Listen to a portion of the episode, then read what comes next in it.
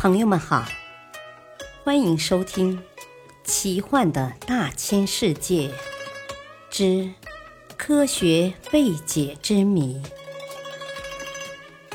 破解人类未知的谜团。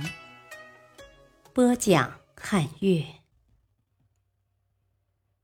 古墓中的现代家电。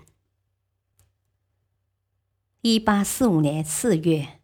考古学家在罗马附近发现一位古代女子的石棺，她的全身肌肉还没有腐烂，像活人一样栩栩如生。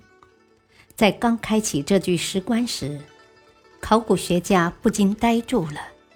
石棺内竟有一盏明亮的古灯，这古灯至少在棺内亮了一千五百年之久，而没有熄灭。为什么在已经掩埋、密封了一千五百多年的坟墓中，竟会有这样燃着而不熄灭的古灯呢？从发现的这两盏古灯的外表上看，它们与现代的电灯不同，但推断它们发光的原理却和现代电灯有一些相似之处。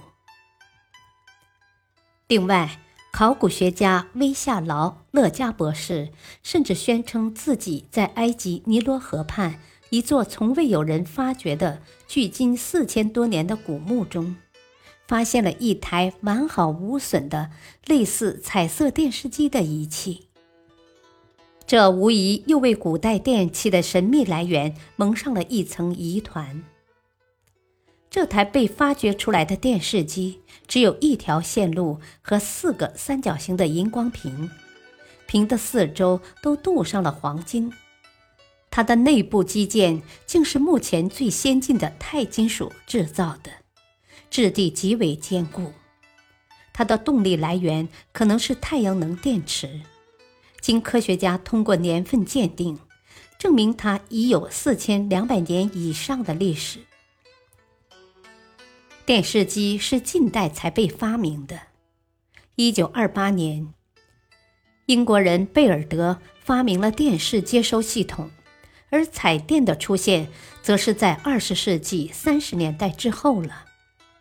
四千年以前的古埃及人不可能拥有现代制作彩电的材料，也不可能具有这样高超的工艺水平来造出这台电视机。